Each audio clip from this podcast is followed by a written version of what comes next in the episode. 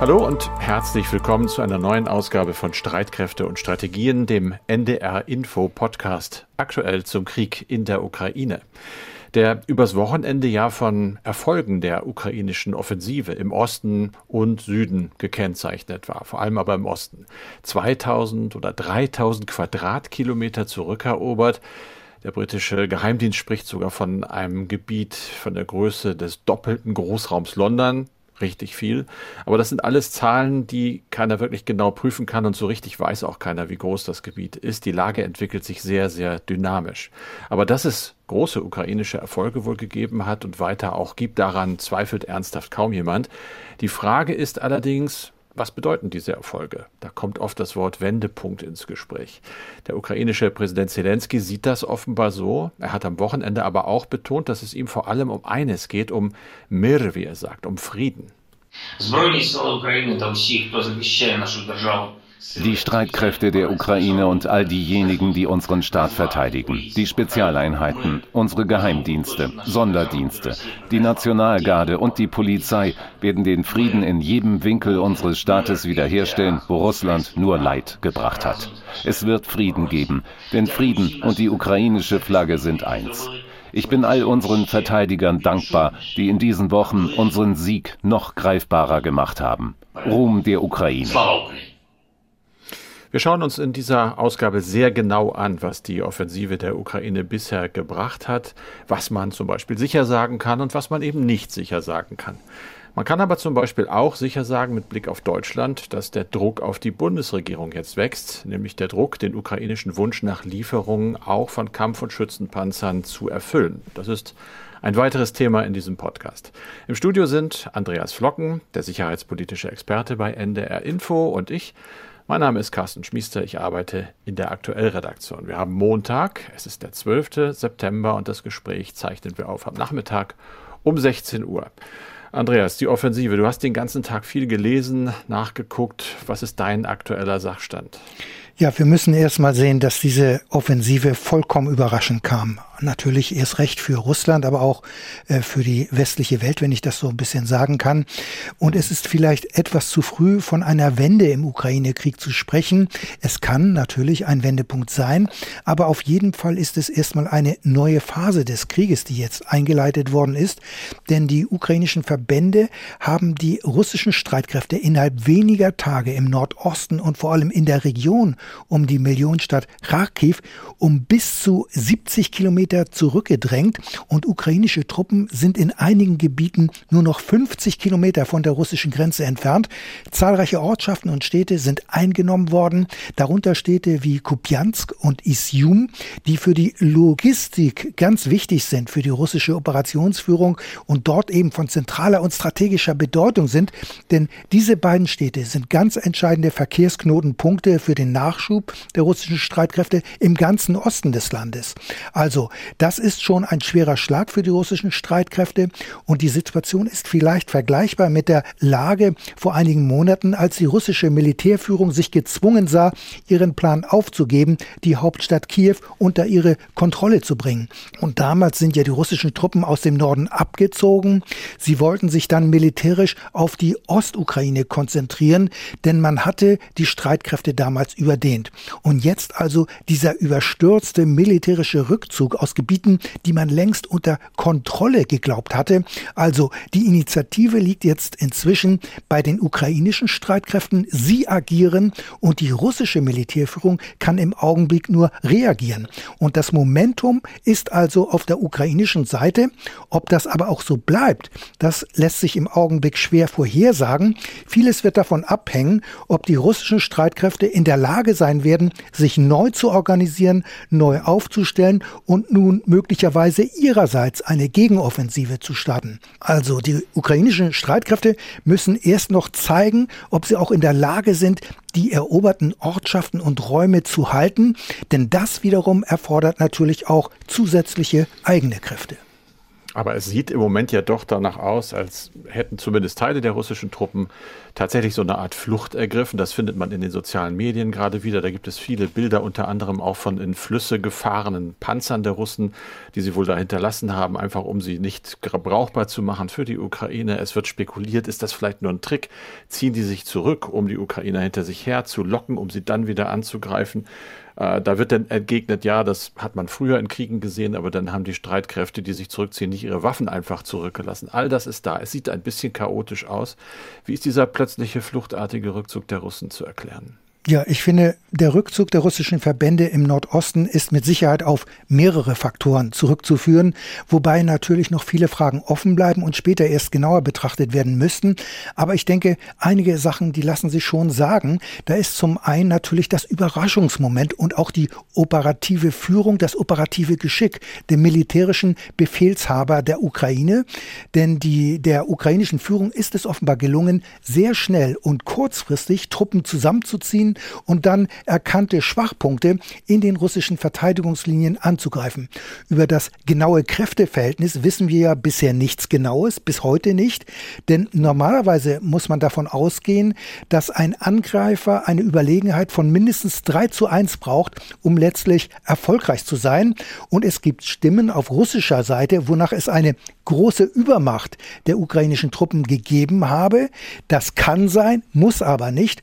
Mit so einer Behauptung versucht die russische Seite möglicherweise die eigene operative Niederlage zu rechtfertigen. Aber auch dann bliebe ohnehin die Frage, warum so eine Truppenkonzentration von russischer Seite nicht frühzeitig erkannt worden ist und warum man dann auch gar nicht reagiert hat. Das heißt, äh, hier hätte dann die eigene Aufklärung und die eigene Operationsführung versagt. So oder so. Und ein weiterer Faktor sind die russischen Logistikprobleme, die westliche Militärexperten schon seit längerem immer wieder beobachten. Außerdem gibt es immer wieder Schwierigkeiten bei der Koordination der Truppenverbände auf russischer Seite.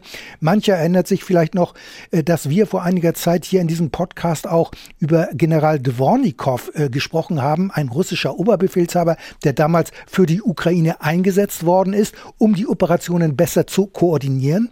Aber Dvornikow wurde dann nach einiger Zeit abgesetzt und es wird wohl weiter gemacht auf russischer Seite wie bisher. Aber ein Faktor, der zum russischen Debakel mit Sicherheit beigetragen hat, ist die Entscheidung der russischen Militärführung, Verbände aus dem Osten der Ukraine in den Süden zu verlegen. Denn in der Region Cherson hatte die Ukraine ja wochenlang eine Gegenoffensive angekündigt und schließlich auch gestartet. Und durch die Verlegung der russischen Verbände entstanden dann Lücken im Nordosten der Ukraine und aufgefüllt wurden diese vor allem durch gerade aufgestellte Freiwilligenverbände, die aber haben nicht so eine Kampferfahrung und damit auch einen eher geringen Gefechtswert, wie Militärs sagen. Und hinzu kommt, dass die Truppenführer im Großraum Kharkiv anscheinend auch keine Reserven gehabt haben, die sie hätten einsetzen können. Außerdem gibt es schon immer wieder seit langem Berichte über die niedrige Kampfmoral der russischen Verbände. Viele Soldaten sind von dem Ukraine-Einsatz anscheinend nicht überzeugt. Es gibt Berichte über Befehlsverweigerung. Das Ergebnis war letztlich, dass die russischen Soldaten offenbar fluchtartig ihre Stellungen verlassen haben, zum Teil auch ohne Waffen und Ausrüstung. Was hat das denn jetzt für Folgen? Vor allem, wenn wir uns mal den ukrainischen Vormarsch in die Ostukraine anschauen und vor allen Dingen auch die russischen Ziele im Donbass im Auge haben. Sicherung, Befreiung und Schutz der dort lebenden russischstämmigen Bevölkerung. Ja, man muss in der Tat sagen, der Donbass ist ja letztlich der Schwerpunkt der russischen Militäroperation. Und nachdem es den russischen Streitkräften ja auch gelungen war, die komplette Region Luhansk nach schweren Kämpfen unter Kontrolle zu bringen, hat man sich eigentlich auf die Eroberung der Region Donetsk konzentriert. Doch jetzt ist es hier durch die ukrainische Offensive zu einem schweren Rückschlag gekommen, denn die russischen Streitkräfte mussten auch die Stadt Isium aufgeben. Die aber ist aus logistischen Gründen von entscheidender Bedeutung Bedeutung für den Versuch, die Region Donetsk zu kontrollieren. Allerdings soll es trotzdem weiterhin russische Angriffe auf die Stadt Bachmut geben, was angesichts der schwierigen russischen Lage für westliche Militärexperten eher äh, ungewöhnlich ist. Trotzdem, der Plan, die komplette Region Donetsk einzunehmen, der ist erstmal gescheitert, jedenfalls im Moment. Und hinzu kommt, dass es Meldungen gibt, dass jetzt auch die Region Luhansk wieder unter Druck steht, denn es sollen ukrainische Truppen bereits vor Lysychansk stehen. Das ist ja die Zwillingsstadt von Severo-Donetsk. Dort hatte es vor einigen Wochen schwere Kämpfe gegeben. Möglicherweise werden diese Städte nun doch wieder zurückerobert und das wäre ein weiterer schwerer Schlag für die russischen Streitkräfte. Ausgeschlossen ist das im Moment jedenfalls nicht.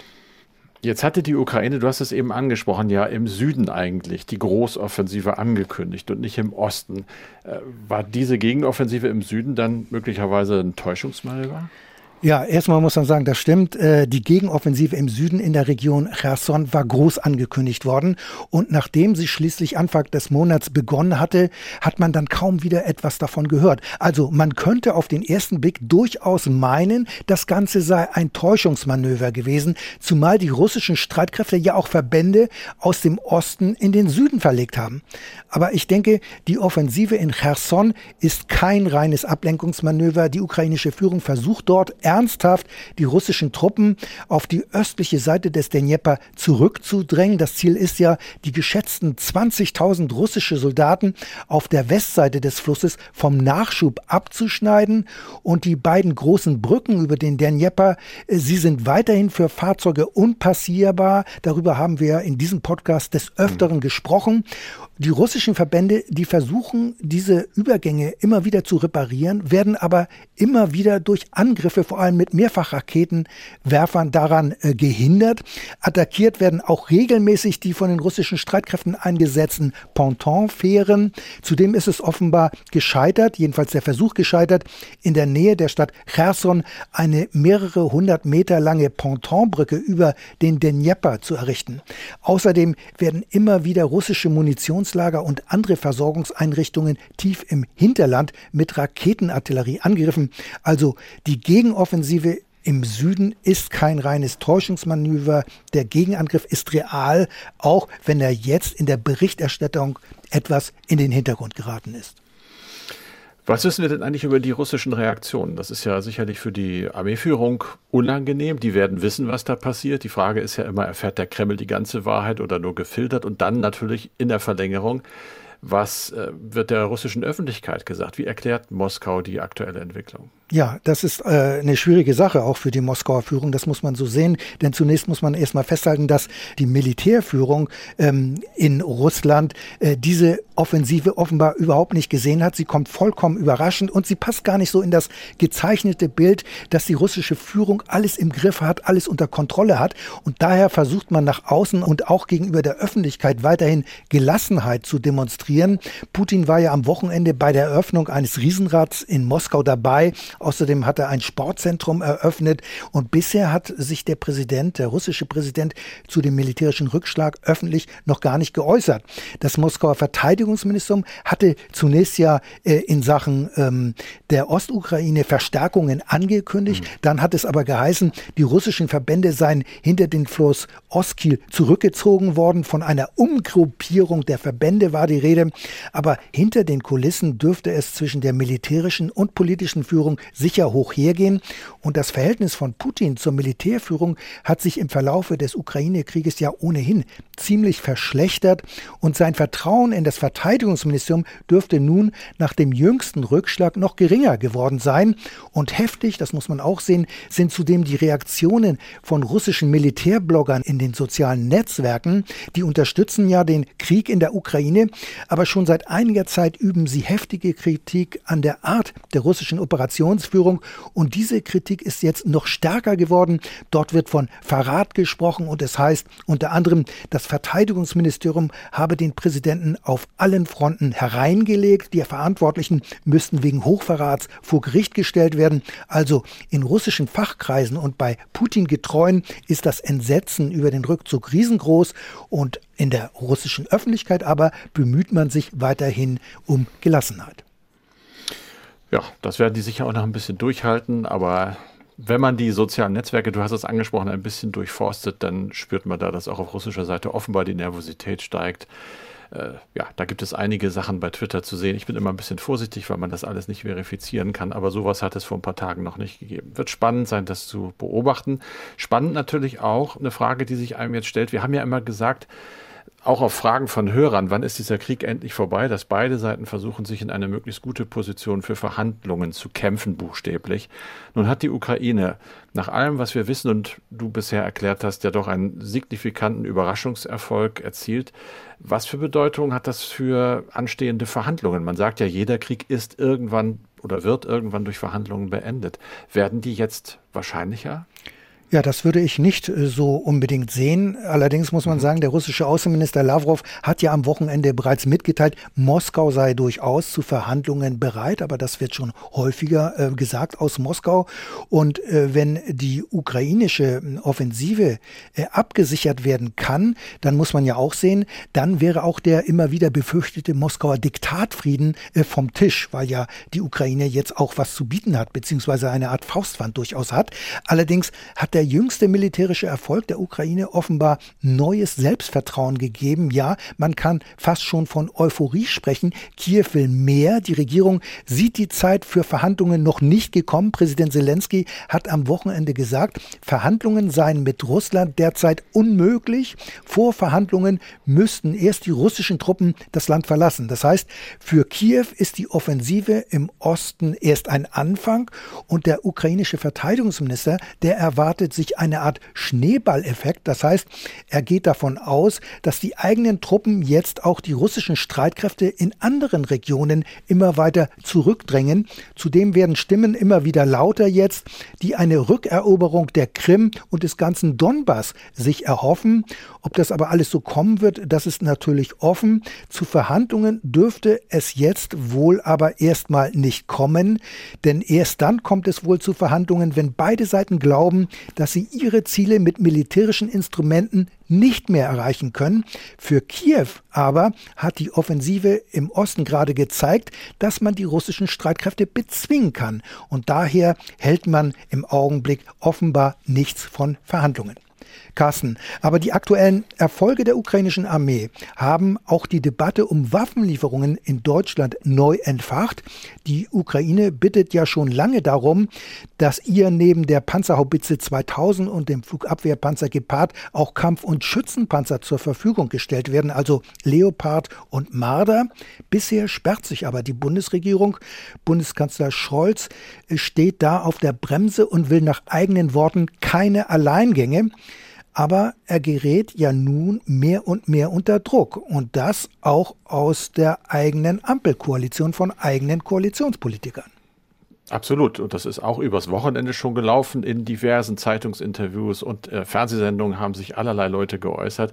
Man kann sagen, grundsätzlich äh, in der Koalition selber wird der Druck vor allem von den Grünen erhöht und auch äh, einige Stimmen aus der FDP sagen ganz klar, Waffen liefern jetzt und bitte schön schnell. Es gibt ja auch viele Experten, die sagen, gerade jetzt, wo diese Gegenoffensive so eine Dynamik hat, äh, muss man da eben sich beeilen, um diese Dynamik auch zu nutzen. Möglicherweise sagen Skeptiker, sei es schon zu spät dafür, aber das sagt nicht zum Beispiel Omid Nolipur, der Chef der Grünen, der hat in einem Interview gesagt, wir müssen schon gucken, was auch aus den Beständen von Bundeswehr und Industrie direkt geliefert werden kann, nicht nur immer über Ringtausche gehen.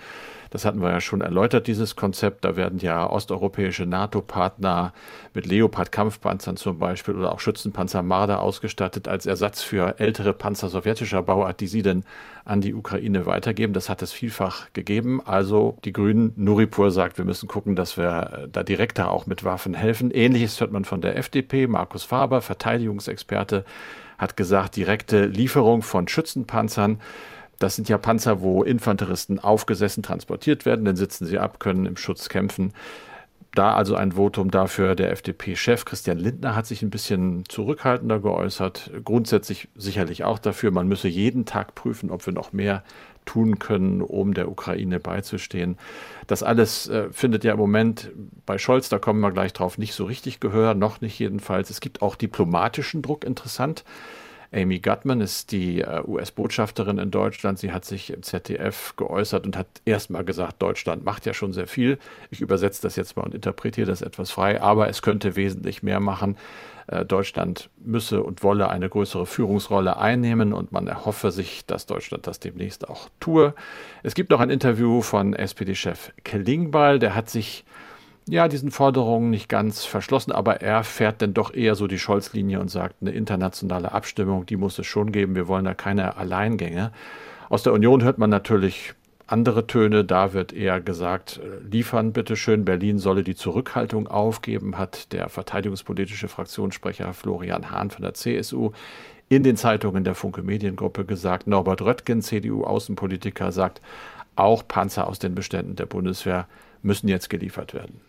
Also der Ruf nach Leopard-Kampfpanzern und Marder-Schützenpanzern wird immer lauter, auch in der mhm. Ampelkoalition. Was kann man sagen? Wackelt die Bundesregierung oder was sagt die Bundesregierung? Also wenn sie wackelt, wackelt sie so, dass ich es nicht sehe, also eher von vorne nach hinten und nicht seitlich. Ich denke schon, es wird neu diskutiert werden, aber es gibt frische Äußerungen. Christine Lambrecht, die Verteidigungsministerin, hat sich an diesem Montag nochmal ganz klar äh, dazu geäußert und hat gesagt, es werde kein einseitiges Vorgehen Deutschlands geben. Und sie hat erneut darauf hingewiesen, dass noch kein anderes Land Schützen oder Kampfpanzer westlicher Bauart an die Ukraine geliefert hat. Das Gegenargument kennen wir, die sagen, äh, die Panzerhaubitze 2000 Gepard sind doch auch schwere Waffensysteme. Es ist doch schon in Deutschland hergestelltes Waffengut schon dort. Was redet ihr eigentlich? Soweit also die Ministerin. Dann hat sich auch der Bundeskanzler geäußert.